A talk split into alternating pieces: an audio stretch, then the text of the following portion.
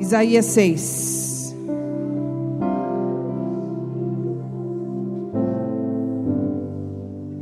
Diz assim: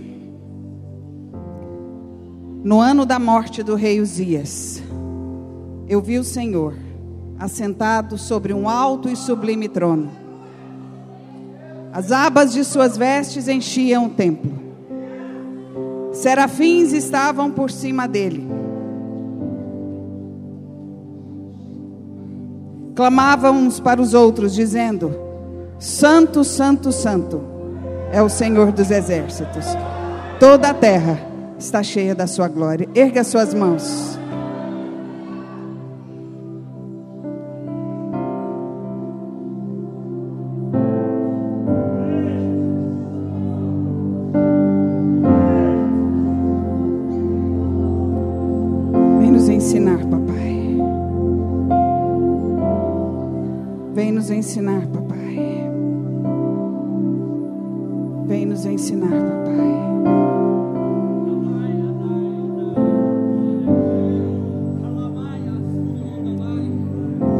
Trecho,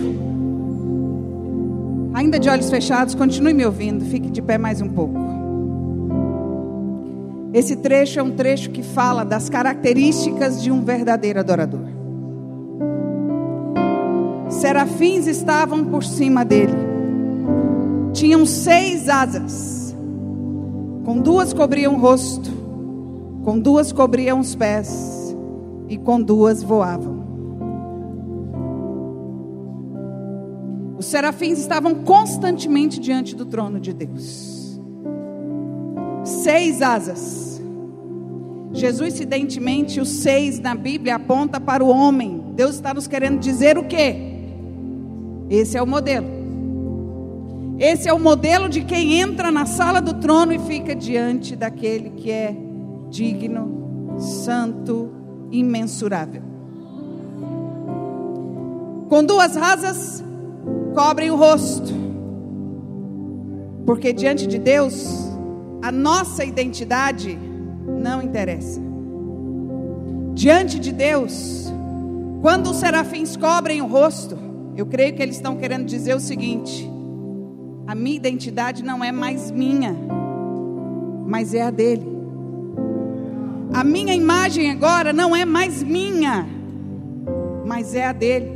Eu quero ser identificado não por mim, pelo que eu sou, mas por ele, pelo que ele é. Que a imagem dele venha a ser refletida em mim. O verdadeiro adorador, ele é conhecido por quem ele adora. E isso é para todos os deuses. Observem o mundo.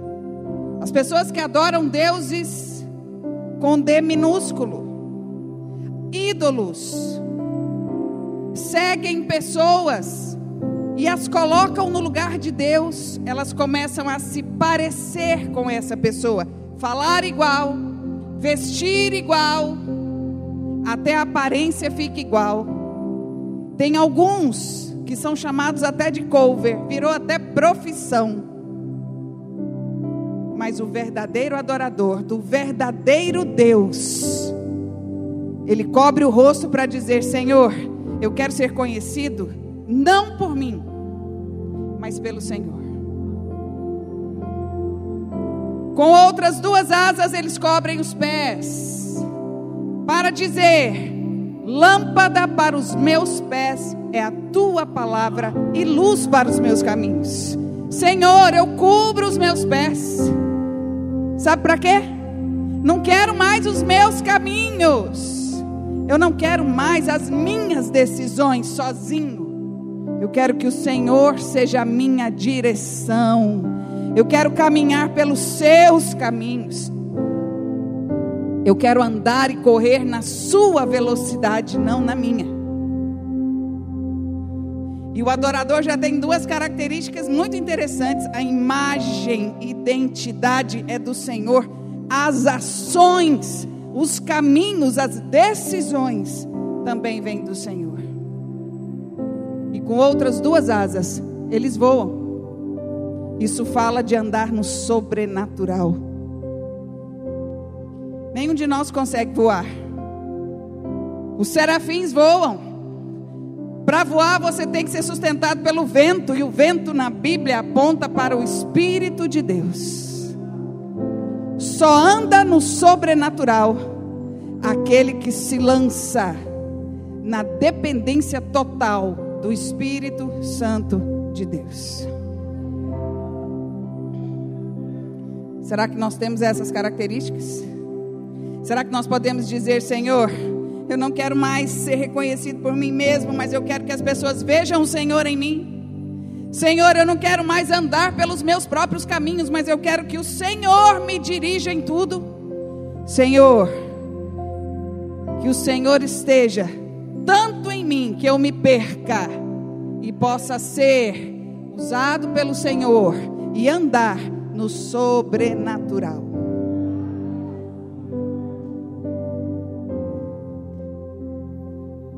Vamos fazer uma dinâmica? Coloca a mão no rosto. Diga, Senhor, eu quero a sua identidade em mim. Faça a sua própria oração agora. Erga a sua voz, faça a sua própria oração. Olhos e ouvidos espirituais. Sensibilidade um coração obediente. Deus, que as pessoas não me reconheçam pelo meu nome, mas pelo seu, pelo seu, pelo seu. Agora sente-se na sua cadeira e coloque as mãos sobre os pés. Coloque as mãos sobre os seus pés, como aqueles serafins, e diga assim: Senhor, eu não quero mais andar por mim mesmo, no meu entendimento próprio. Mas eu te peço, dirige os meus passos, determina a minha velocidade, diga por onde eu devo ir. Faça sua própria oração agora. Erga sua voz, meu irmão, faça sua própria oração.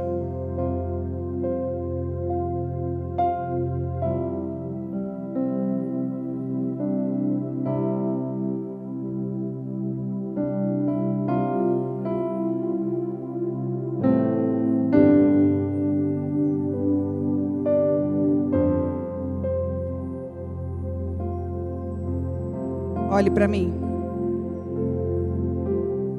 A terceira oração eu não vou fazer agora.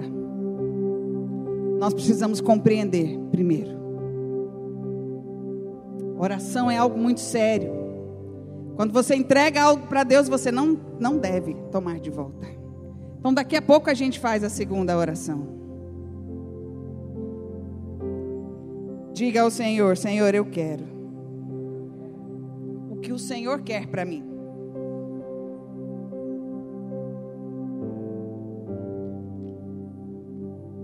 Nós estamos vivendo um, um tempo, não sei se os bispos concordam, mas é um tempo muito difícil. O que o Senhor tem falado para mim,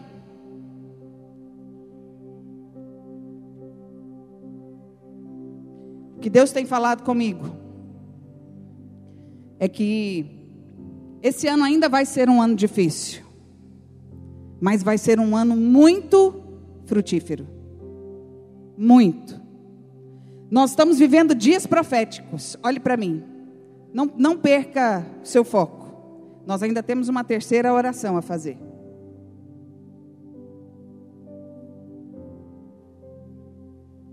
Me chamaram para falar do coração do adorador. E esse é um tema que é muito profundo, pelo menos para mim. Porque o Senhor é aquele que procura adoradores. E esse versículo é um versículo que todo mundo conhece. Eu não preciso ler, não preciso discorrer sobre ele. Deus procura uma classe de pessoas. Não procura qualquer classe. Por que ele procura adoradores? Será que no céu não tem adoradores? Será que está faltando adoração nos céus? Olhe para mim, não é nada disso. Eu acredito que a adoração dos seres celestiais é até muito mais primorosa do que a nossa. Mas por que Deus procura adoradores?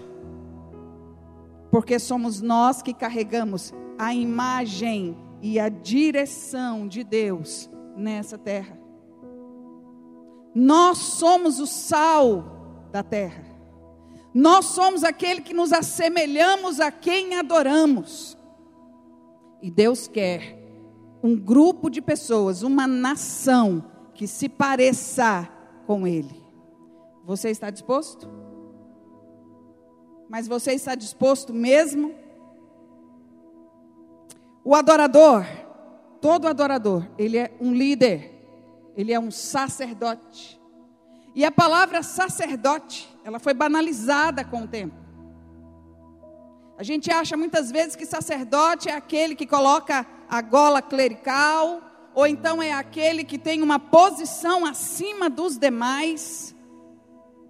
Sacerdote é aquele que ministra diante de Deus.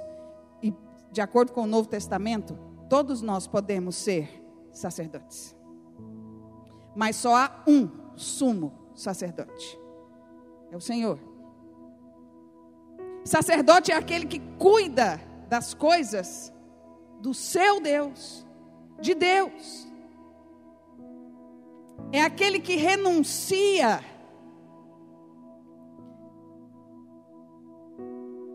às coisas feias aí que esse mundo nos oferece. E o adorador, ele tem algumas características muito interessantes. Primeiro, diga assim comigo: o adorador sabe o caminho da intimidade. Intimidade. Também é uma palavra que foi banalizada nos nossos dias. Hoje a gente vê pessoas fazendo sexo na televisão. Hoje a gente vê pessoas fazendo sexo no meio da rua. Eu vi uma reportagem esses dias que estava tendo um show. E tinha um casal fazendo sexo no meio da plateia, ao ponto de escandalizar quem estava lá. O povo chegou e falou: Ô, ô, aqui não. Sodoma e Gomorra já ficou para trás, ó. Mas e nós? E nós? O mover de Deus, ele vem como ondas. E eu tive o privilégio, acho que os bispos aqui também, de pegar a última onda.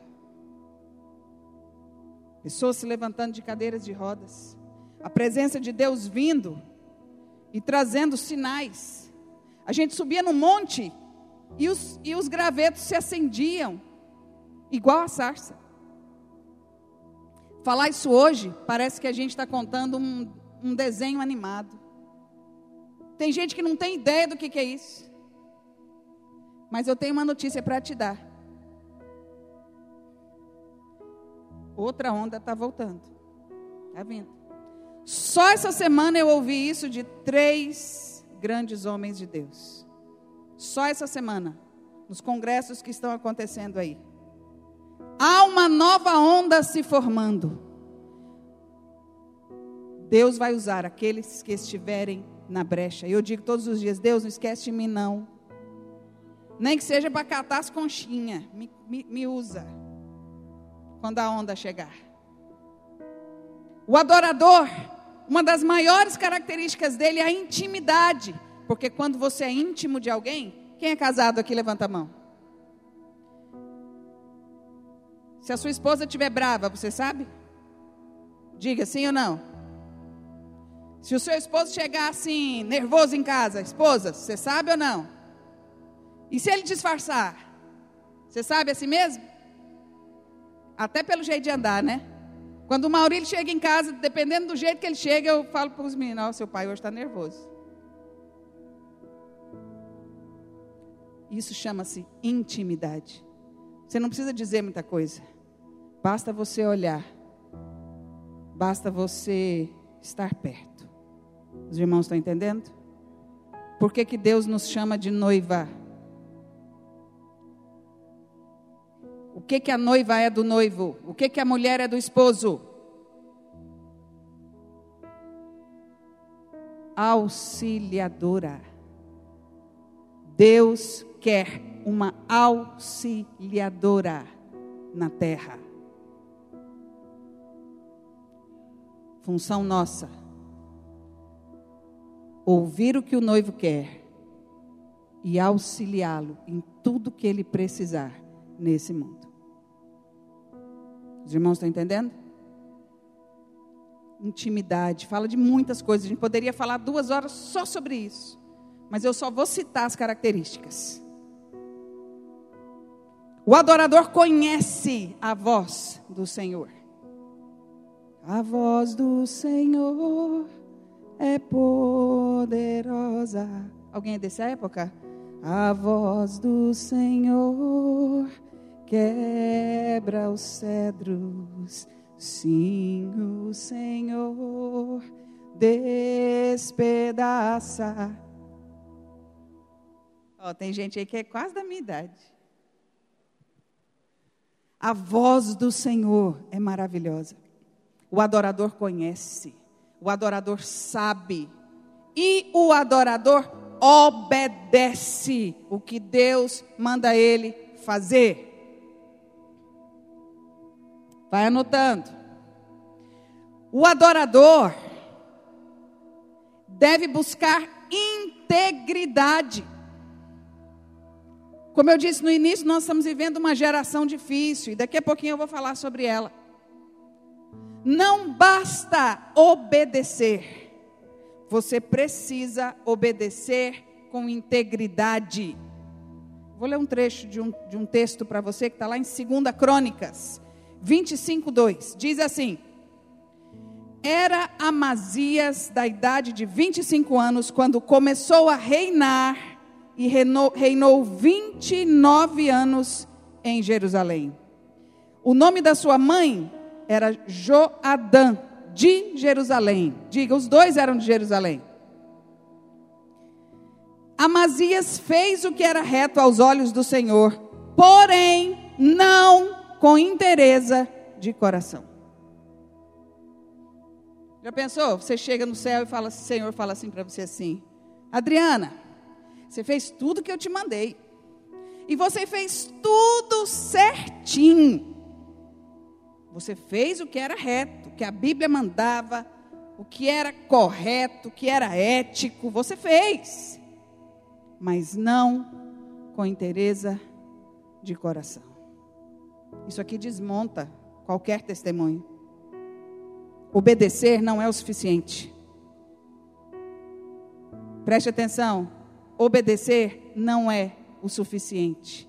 Tem que ser íntegro, inteiro.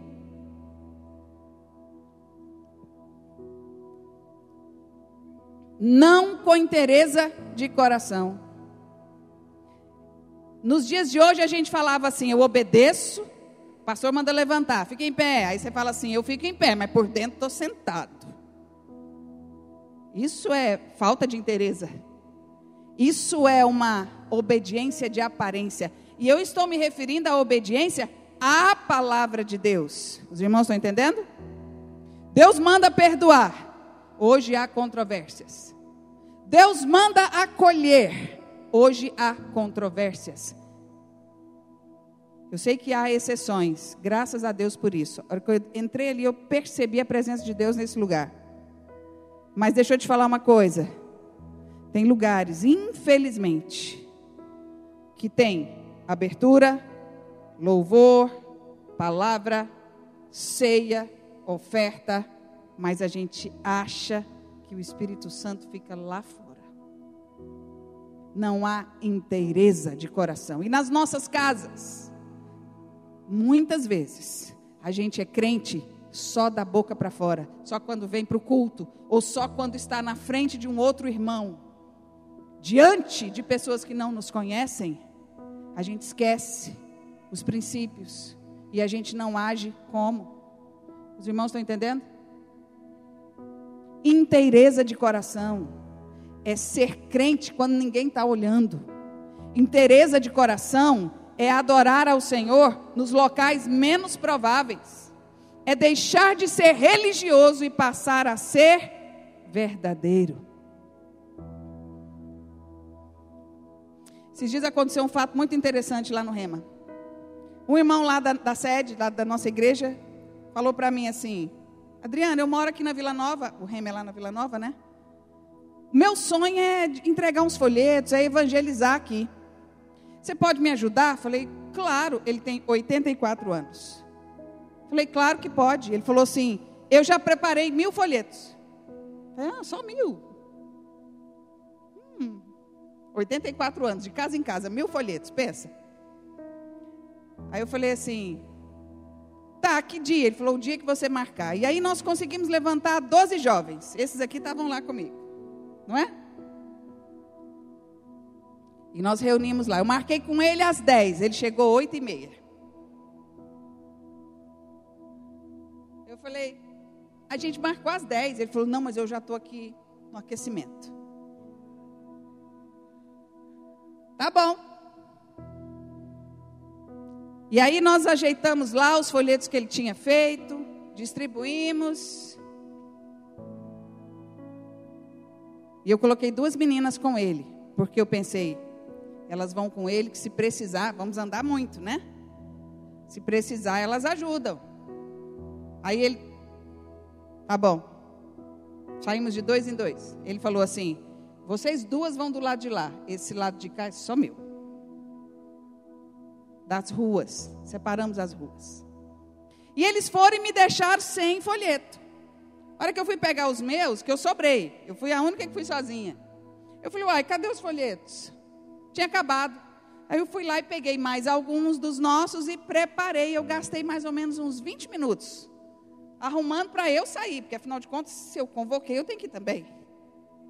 Aí quando eu estou preparando para sair, chega o nosso funcionário, que ele é patrimônio da casa, ele deve ter uns 70 anos, mais ou menos. E ele está lá desde quando eu era criança, pensa. Ele é patrimônio da casa. Só que ele não é crente. E o nome dele é fulano de tal, Bispo da Silva. É o nome dele. Samuel, sabe o que ele mais gosta de fazer lá no Rema? Atender o telefone.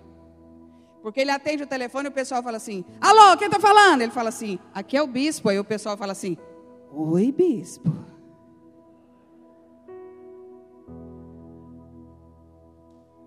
Ele fala: Adriana, é jóia demais. Fala, Valdeci, você para de atender esse telefone. Ele chegou lá nervoso, chegou lá. E ele é alcoólatra. Já, já saiu, já voltou, já saiu, já voltou, mas ele ainda é alcoólatra. E nós estamos pregando para ele há 70 anos. E vamos continuar. Ele chegou lá e falou assim: Adriana, você não sabe o que, que aconteceu. Falei: O que aconteceu, Valdeci? Fiquei até assustado. Ele falou assim: Mais cedo, o chifrudo falou no meu ouvido assim: Só uma. Falei: Valdeci, são nove horas da manhã. Ele falou: Sei, Adriana, mas o chifrudo falou para mim assim: Nove, só uma. Só uma.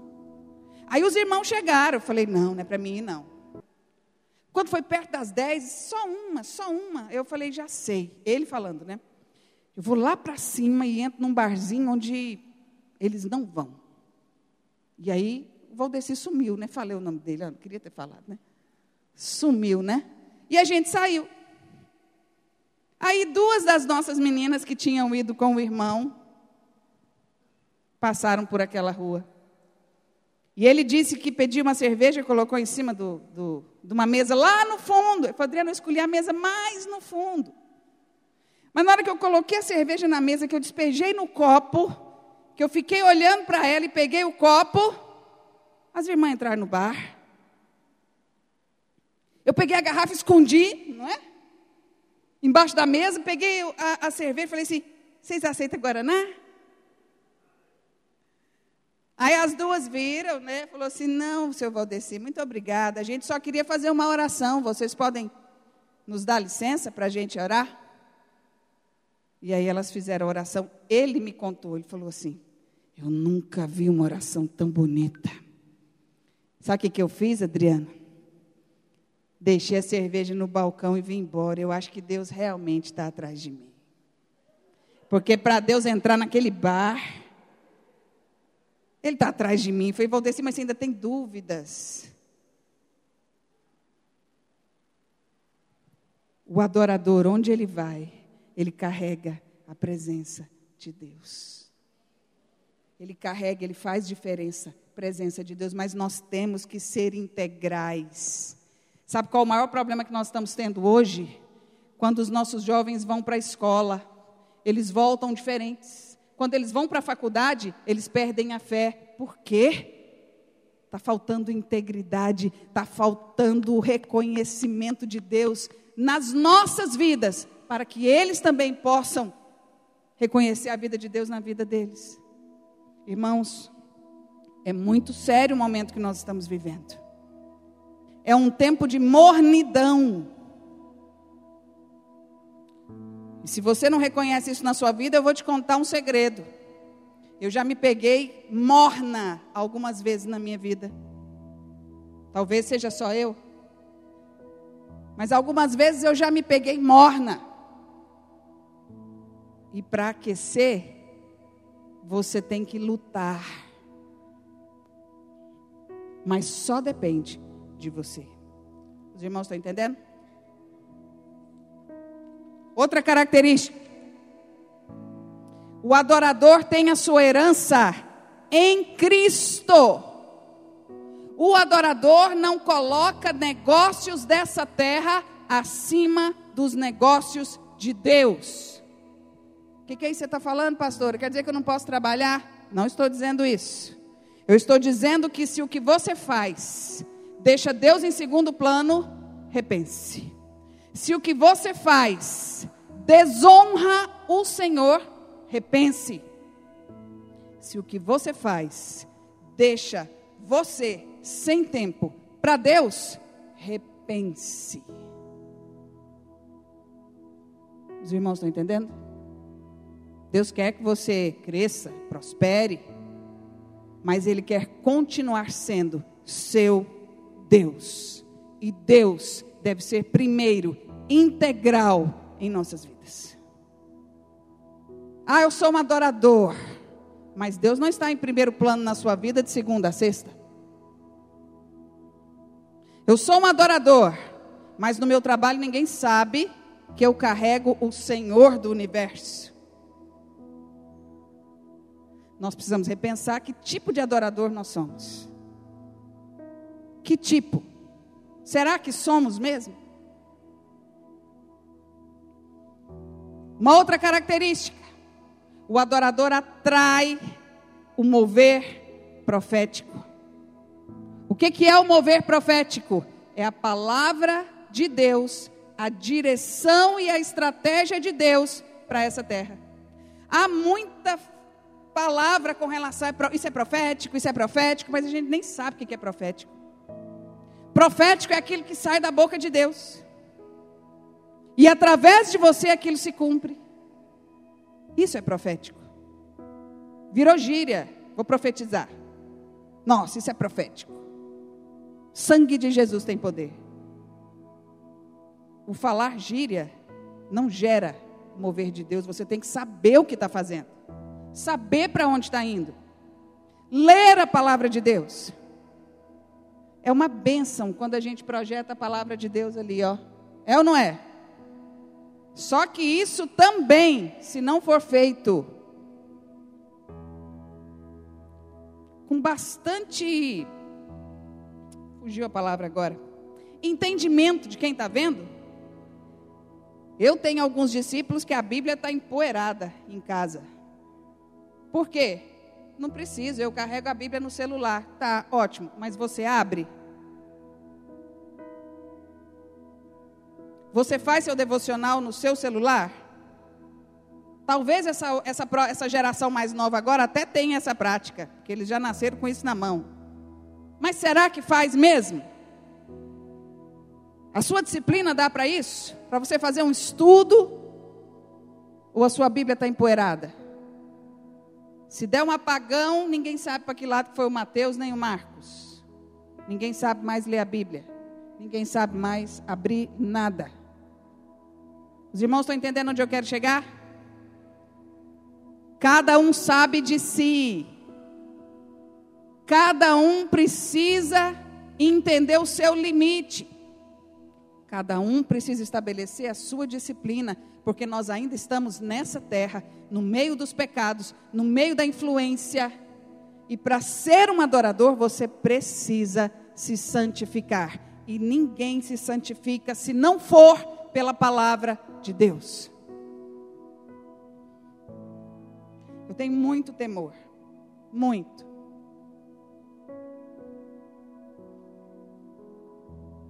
No ano de 2018, nós resolvemos ir para Europa. Deus nos deu uma palavra. É, Danilo, você pode ver ali com ele se tem como passar aquele vídeo, por favor? Nós fomos, resolvemos ir para a Europa. E começamos a trabalhar. Porque a gente trabalha vendendo pão de queijo, vendendo pamonha, tirando oferta com os irmãos. É assim que a gente faz as coisas. Resolvemos fazer missões. E ir para a Europa é muito difícil, porque as pessoas acham que a Europa não precisa de evangelismo. Quem já foi à Europa aqui? Pastor, como é que estão as igrejas lá? O senhor se lembra? Não sei quando é que o senhor foi. As igrejas lá estão virando boates. As igrejas lá estão virando. Pode, pode deixar fechadinho, tá? As igrejas lá estão virando depósito de arroz. O ateísmo tem imperado. Eles evangelizaram a gente, agora é hora de nós evangelizarmos eles. Mas o diabo lança muitas coisas. Está indo passear. Ah, Europa, por que, que não vai para a África? Porque metade do mundo já está lá. Todo missionário que eu conheço vai para a África. E o resto do mundo? Ou só a África que precisa de Cristo? Por que, que só pobre precisa de Cristo? Todos precisam de Cristo. Não é verdade? Jesus não entrou na casa de ricos e pobres? E ó, engane-se, viu? A Europa também está decadente no quesito financeiro. Mas não é esse o nosso assunto. Resolvemos ir. Trabalhamos novembro, dezembro, janeiro, fevereiro, março, cinco meses. Não conseguimos nenhuma só passagem. A gente reuniu. Eu falei, gente, nós vamos desistir. Às vezes a gente, às vezes eu não ouvi de Deus direito. Porque cinco meses trabalhando, a gente não tem nenhuma passagem.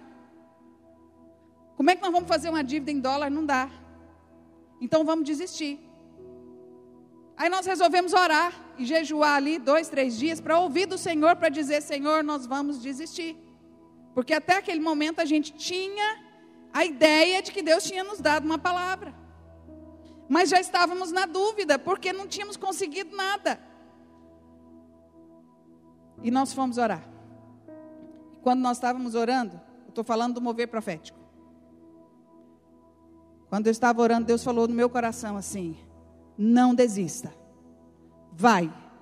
Leva o maior número de pessoas possível porque em breve as fronteiras vão fechar. Aí eu chamei os meninos, não foi? Reunimos, eu falei, ó, Deus falou isso para mim. Aí o pessoal, fronteiras vão fechar, por que será? Ah, deve ser alguma guerra lá, que o povo faz guerra demais. Ou algum regime político. Ou sei lá, vão proibir o brasileiro de entrar lá. Qualquer coisa pode acontecer. Nós nunca imaginamos o que viria depois. E aí nós começamos a caminhar em cima dessa palavra. Ligamos para Regar, Rede Global de Artes. Desafiamos os líderes amigos nossos. E no final das contas, em junho, nós já estávamos com 12 passagens nossas pagas e mais 100 pessoas indo conosco. À medida que nós começamos a trabalhar, março, abril, maio, junho, nesses últimos quatro meses, Falei, Deus, o que nós vamos fazer com tanta gente? Onde nós vamos botar esse povo? Porque eles também estão vendendo pamonha, vendendo pão de queijo, não vão conseguir pagar hotel. E o Senhor foi nos dando direção. Sabe o que, é que nós fizemos? Pela direção de Deus? nós fomos a dez países: Espanha, Irlanda, Inglaterra, Suíça, é, me ajuda aí, gente. França, Itália, Bélgica. Cada dez pessoas ia para um país, ficava lá fortalecendo aquela igreja que o recebia durante dez dias. E depois todos nós descemos para Portugal. Nós do Rema fomos só para Portugal. As equipes saíram dez dias antes da gente. Missionários. E depois nos encontramos em Portugal. E aí a gente só recebia as ligações. Pastor Adriana, obrigado. Seu pessoal trouxe um ânimo novo para nós. Pastor Adriana, obrigado pela equipe que veio. Teve até um que eu fiquei enciumada. A nossa igreja lá da Irlanda.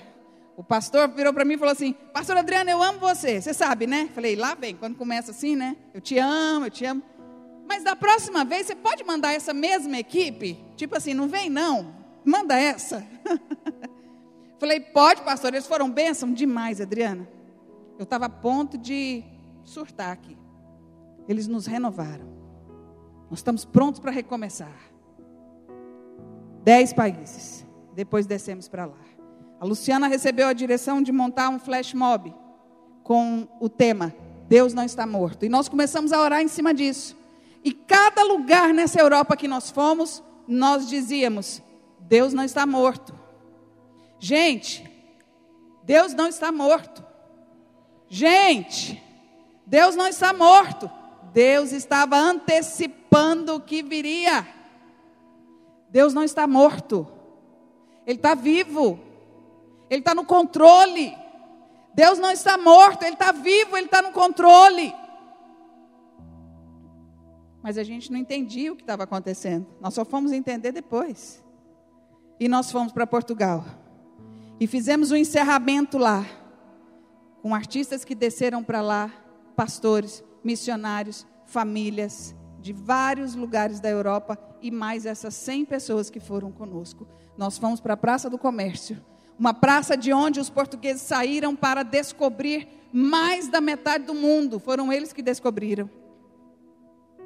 Tudo isso é profético. São sinais. E lá nós dançamos esse flash mob para dizer ao mundo: Deus não está morto. E aí depois disso, em novembro, as fronteiras começaram a fechar.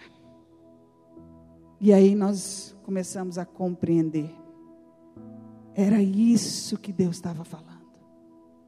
Era isso que Deus estava falando. Era isso. Deus não faz nada na terra sem antes avisar os seus filhos, profetas, que são adoradores.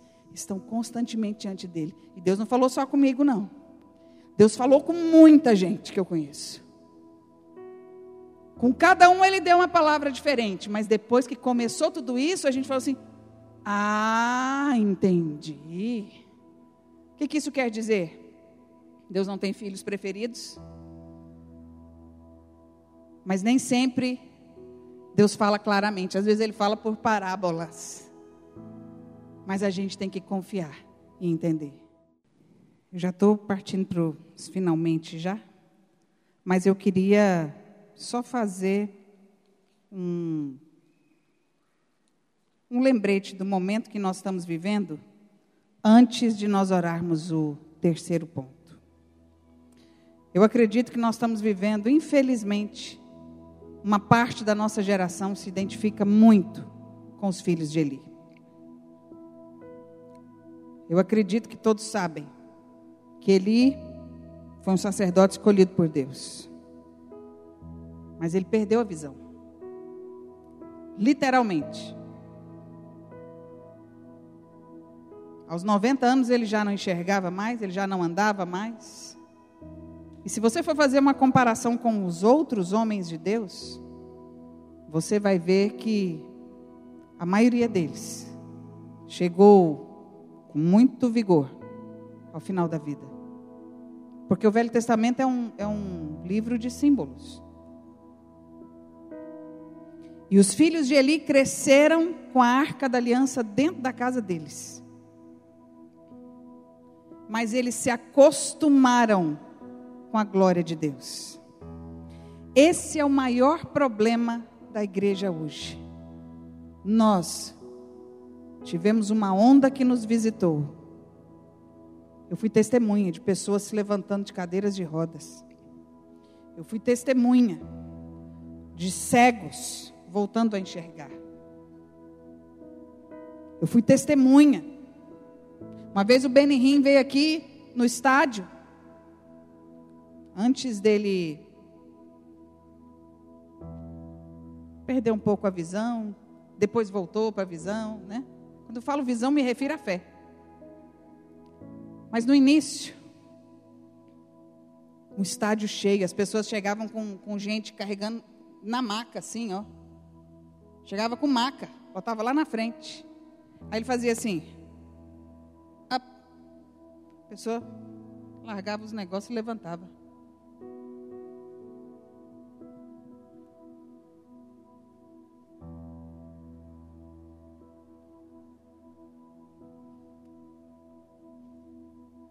Nós nos acostumamos com a glória. A glória não é uma coisa para se acostumar. É uma coisa para se temer. Eu vou dizer uma coisa, bispo. Se não for vocês, nenhum de vocês crê nisso, vocês podem me corrigir depois, mas é o que eu creio. Infelizmente eu creio que Deus derrama só um soprinho sobre nós nos nossos cultos. Quando sopra. Porque do jeito que nós estamos hoje como igreja, eu acho que se ele vier, o estrago vai ser muito grande. Porque, irmãos, todas as vezes que os grandes homens viram a Deus, eles caíram como mortos. Isaías, Jeremias, João, eles caíram como mortos. Precisavam ser fortalecidos. O eu está muito mais forte do que o ele. Mas isso pode mudar. Essa mudança tem que começar em cada um de nós. Não se fala mais da cruz, muito menos se estuda sozinho.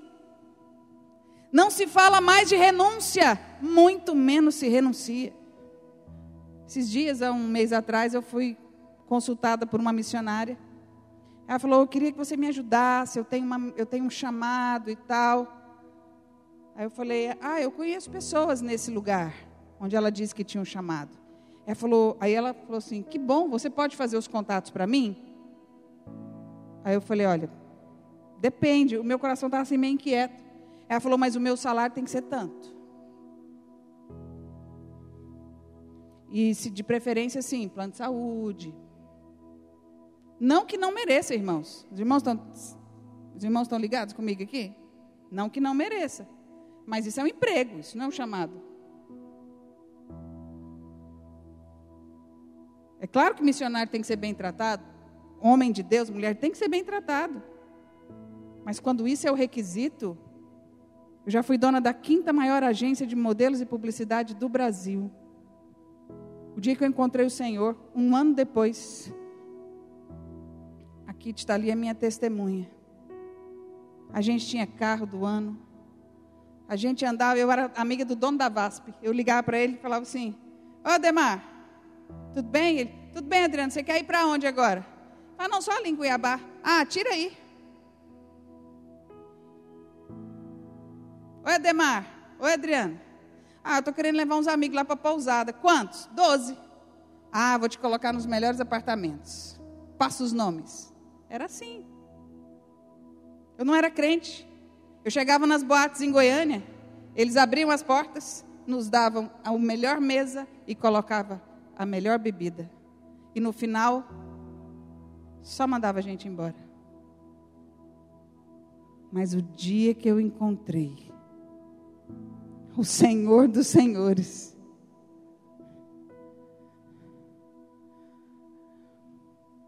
o Senhor falou para mim assim: fecha. Falei, Senhor, mas eu vou ficar com a mão na frente e outra atrás, deixa eu vender. E o Senhor não falou mais nada. Falei, pai, eu só sei fazer isso. Eu só sei mexer com, com produção, com dança, com teatro, com, com foto. O que, que eu vou fazer? Na igreja não tem isso. E o Senhor calado. Depois de uns 25 dias, eu entendi que Deus só fala uma vez. Eu falei, vou fechar. Fechei. O Fusca capotou, perdemos tudo, né, Catayana? Quando você está dentro de um carro com muita gente o carro capota, capota todo mundo. Perdemos tudo, nós, a família, tudo assim, né? Não perdemos a casa, nem a dignidade, mas fomos perdendo. Eu trabalhava com moda, irmãos, eu fiquei 10 anos sem dinheiro para comprar roupa. Eu trabalhava com moda. Eu lembro quando eu estava com o último sapato no pé. Mas Deus trabalhava comigo no sobrenatural. Eu lembro um dia que eu estava cuidando da rádio lá na igreja, porque depois de três meses que eu tinha largado tudo, o pastor Luiz, na época, que era meu discipulador, né, falou: Adriana, vem trabalhar na rádio. Eu pensei, eu vou ter um salário. Aí ele falou assim: só que a gente não tem dinheiro para te pagar. Eu falei: é, tá bom. E eu trabalhava na rádio. E o meu salário era o sobrenatural. Eu tinha no bolso dinheiro do ônibus para ir e voltar. Até, até aquele momento nunca tinha andado de ônibus na minha vida. Eu lembro um dia que eu estava na rádio com o último sapato no pé.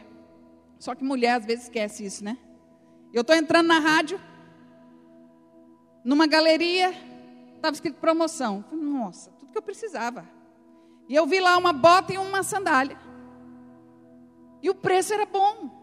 Eu falei, nossa, eu vou levar, pensando. Mas aí eu lembrei, eu não tenho mais cartão de crédito? Nenhum. Eu não tenho mais cheque. Eu não tenho mais nome na praça. E o dinheiro que eu tenho no bolso não dá nem para tomar coca. É só para voltar para casa. Aí eu comecei a rir de mim mesma. Aí eu falei assim, no meu íntimo, porque tudo isso foi no meu pensamento. Ninguém ouviu eu falando nada. Eu fechei os olhos e falei, Senhor, se eu tivesse que abrir mão de tudo de novo, pelo Senhor, eu faria. Porque eu te amo mais que tudo, mais que todos. E eu saí daquele lugar e desci. Fui lá para a igreja ensaiar. Na época eu dirigia louvor. Depois de umas duas horas eu estou lá dentro do estúdio, bato na porta. Adriana. Falei, oi. Tem um garoto aí querendo te entregar um negócio. Aí esquentou assim. Aí eu falei, o que, que é? Aí ele falou assim: passou um homem lá na porta, moça, mandou te entregar isso. Era uma sacola com uma bota e uma sandália no meu número. Falei, quem te deu para me entregar isso? É para mim mesmo? É, disse que você estava no estúdio. Quem é? Um moço. Eu saí correndo. Falei, hoje eu pego ele.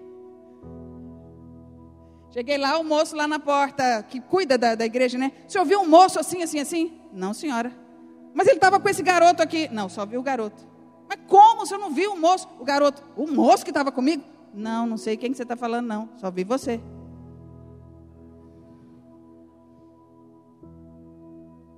Minha filha é testemunha. Até hoje eu ainda tenho a botinha guardada, sim, mas está lá para me lembrar. Deus, quando te dá uma palavra, Ele nunca te abandona. Mas os filhos de Eli preferem a farra com as mulheres, preferem comer as ofertas que não são dele. Eles preferem fazer tudo menos aquilo que agrada o Senhor.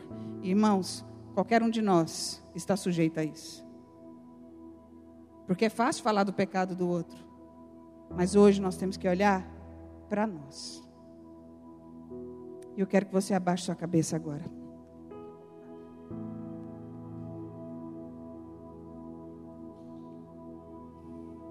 Serafins estavam por cima dele. Cada um tinha seis asas. Com duas cobria o rosto, com duas cobriam os pés, e com duas voavam. E clamavam uns para os outros, dizendo: Santo, Santo, Santo é o Senhor dos exércitos, toda a terra está cheia da sua glória. Feche seus olhos e comece a falar com o Senhor. Cada um sabe o que, é que deve falar. Cada um sabe o conserto que deve fazer. Porque é muito bom a gente falar, eu sou um adorador. Adorador sem cruz. Adorador sem renúncia. Adorador sem sacrifício. Adorador sem tempo para o adorado.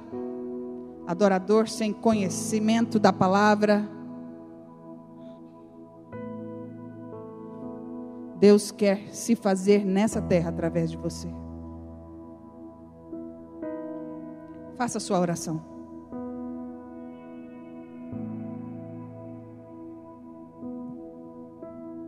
Abra sua boca, fale com o Senhor.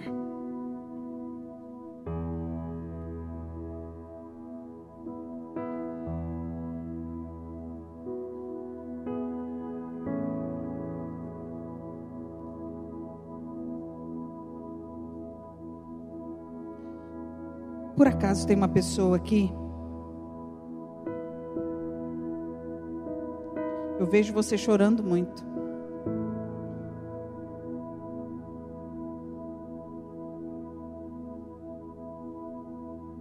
Como se você estivesse dizendo assim: Deus, não aguento mais. Estou tentando, estou tentando, não aguento mais, não aguento mais. Estou para explodir, não aguento mais.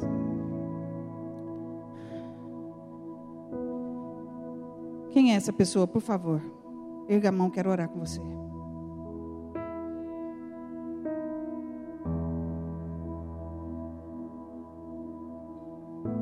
Pode vir aqui à frente.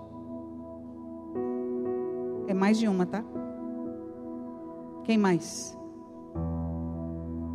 Eu vi claramente um homem também. Não se envergonhe, venha. Venha.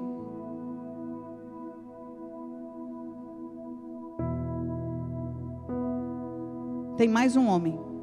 Deus está falando ao meu coração.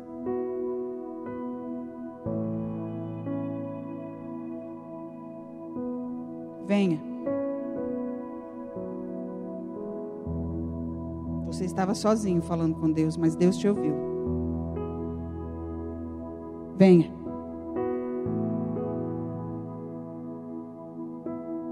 Venha.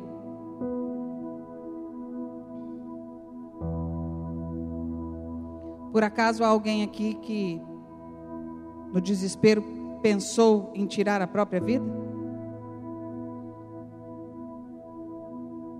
No momento de desespero? No momento de decepção? Quem é essa pessoa? Erga a mão, quero orar com você.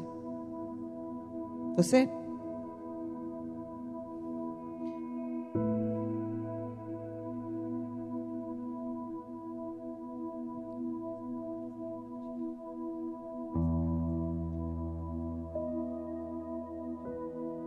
Tem mais uma pessoa.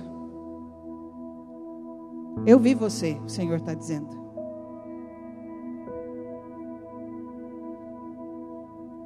Você pensou em deixar tudo, largar tudo. É um homem.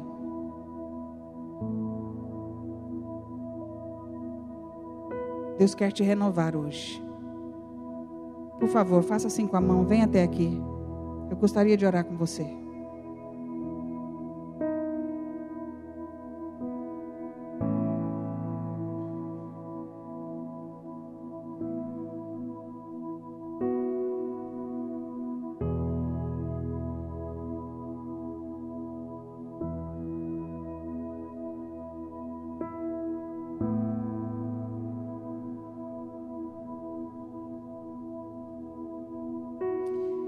Eu sinto uma mágoa muito forte no meu coração. É uma dor. Se você está sentindo isso, por causa de alguma circunstância, por causa de decepção, ou talvez por causa de uma oração que não foi respondida. Deus quer te curar nessa noite. Por favor, levante-se e venha até aqui. Venha até aqui, Deus vai te curar hoje. É cura na alma. Pode vir. É uma dor. É uma dor. Decepção. Tristeza. Vem até aqui, ó. Deus vai te curar hoje. Tem mais pessoas. Não são só os dois. Deus está falando ao meu coração. Tem mais pessoas. Venha. Deus quer te curar hoje.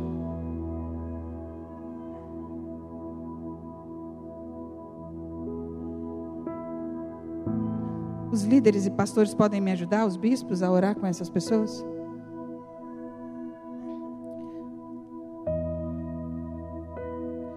Há uma pessoa você se sente culpado por algo que você fez. Você nunca se perdoou. Deus já te perdoou. Mas você nunca se perdoou. Eu gostaria que você viesse até aqui, para que nós pudéssemos orar com você. Por algo que você fez, por algo que você permitiu. Você carrega essa culpa.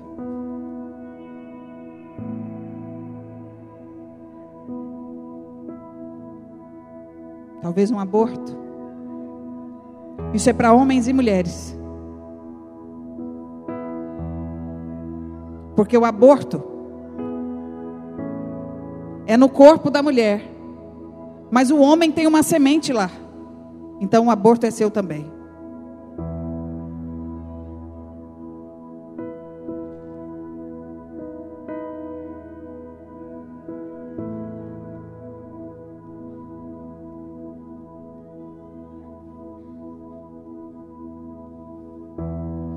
Ainda sinto dor no meu coração. Se tiver mais alguém que precise vir aqui à frente, venha. Não saia daqui carregando essa dor. Venha, por favor. Venha, por favor. Deus está te chamando. Eu ainda sinto essa dor no meu coração.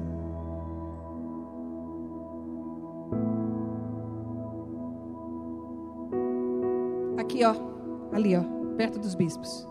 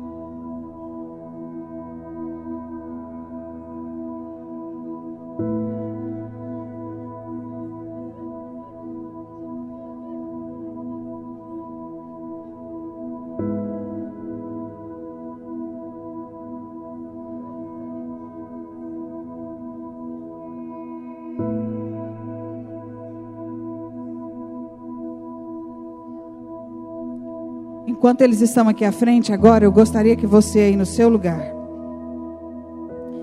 estivesse falando com o Senhor. Faça um concerto com o Senhor.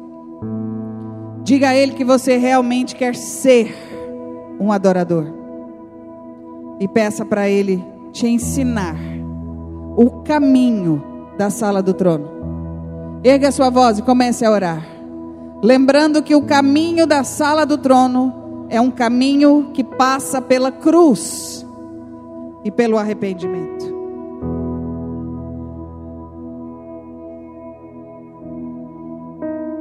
Erga sua voz e comece a orar. Erga sua voz e ore.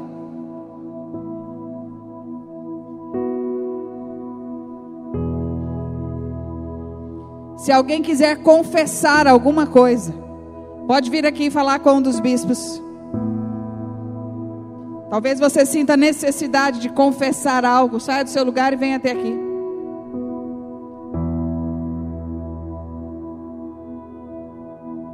Ergue a sua voz, meu irmão.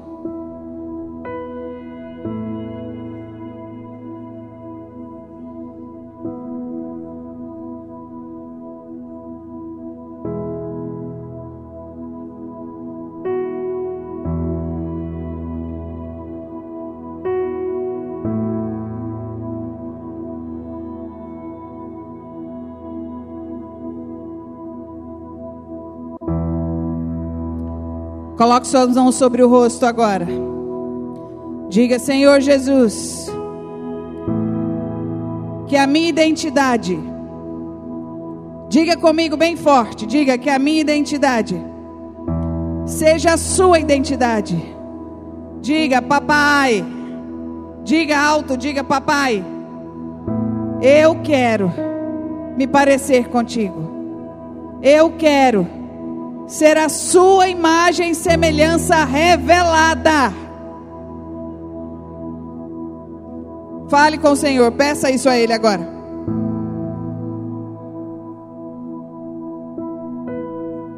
Agora coloque as mãos sobre os pés.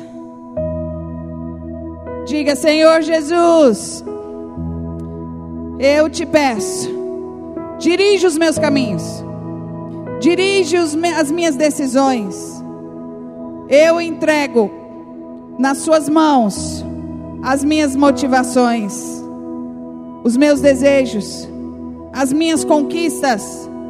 Diga, me ajuda, Senhor, a andar pelos Seus caminhos. Agora fique de pé e levante os braços. Levante os braços. Feche os olhos e diga: Senhor Jesus, me ensine a andar no sobrenatural. Diga: Senhor Jesus, me ensine a andar, a voar no sobrenatural.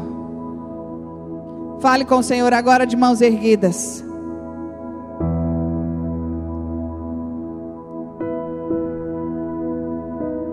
Erga a sua voz, meu irmão. Fale com o Senhor.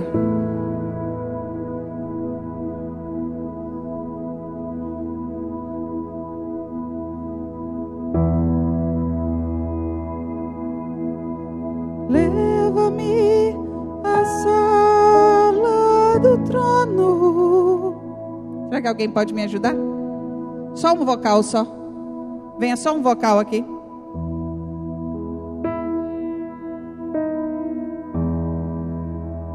Erga a sua voz, meu irmão. Você tem o quanto você deseja.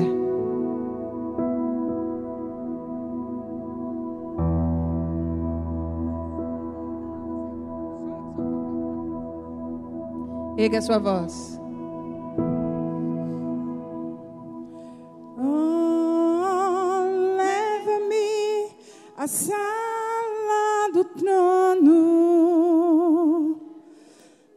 Espera, espera só dar um tom ali para a gente. Erga a sua voz, você vai ter o quanto você deseja. Pelo novo e vivo caminho, pelo sangue de Jesus, o eterno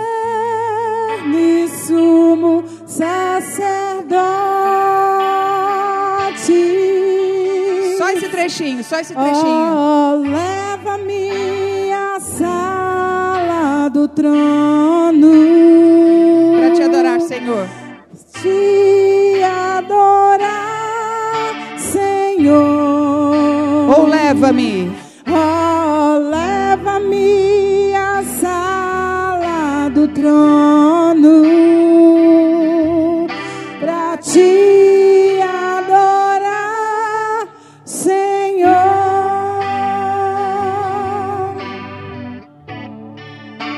Papai, nós queremos colocar as nossas vidas diante do Senhor.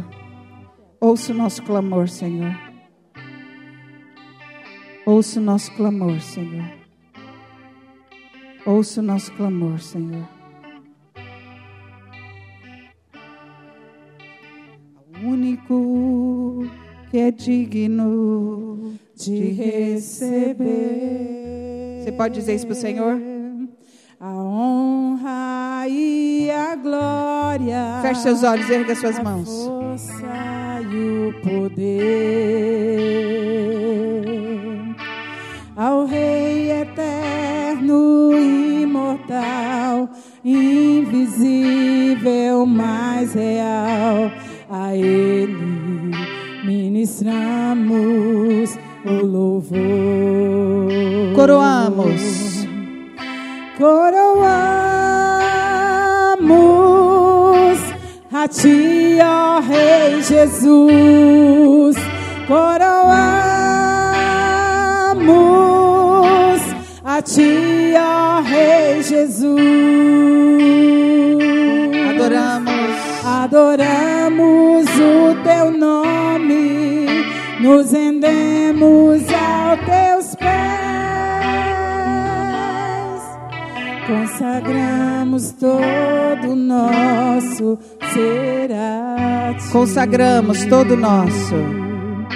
Consagramos todo o nosso ser a ti. Última vez. Consagramos todo o nosso ser a ti. Você pode aplaudir o Senhor bem forte.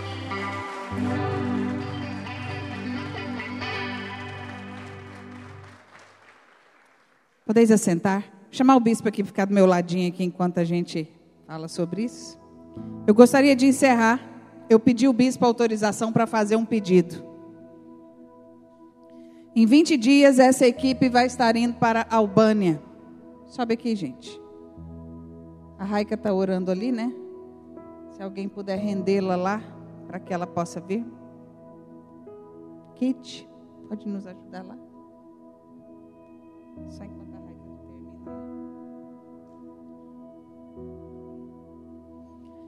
A Albânia, dez anos atrás, tirou o nome Deus do dicionário. Há cinco anos atrás, segundo a pesquisa que eles nos enviaram, tinha 16 crentes na Albânia. Nem na, nas estatísticas a gente entrava. E agora tem cerca de um ano que nós estamos, junto com os nossos missionários lá, montando uma equipe de dança e teatro lá. Nós estamos dando aulas. Missionários, é difícil um missionário entrar lá, mas um professor de dança e um professor de teatro pode. E a equipe está indo para lá. Para quê? Nós vamos plantar esse trabalho lá. E vamos dar assistência. De seis em seis meses. Mas as nossas pamonhas ainda não deram. Nem os pão de queijos. Está faltando ainda. Então nós queremos te convidar a nos ajudar a enviar esses missionários para lá. Do jeito que você puder.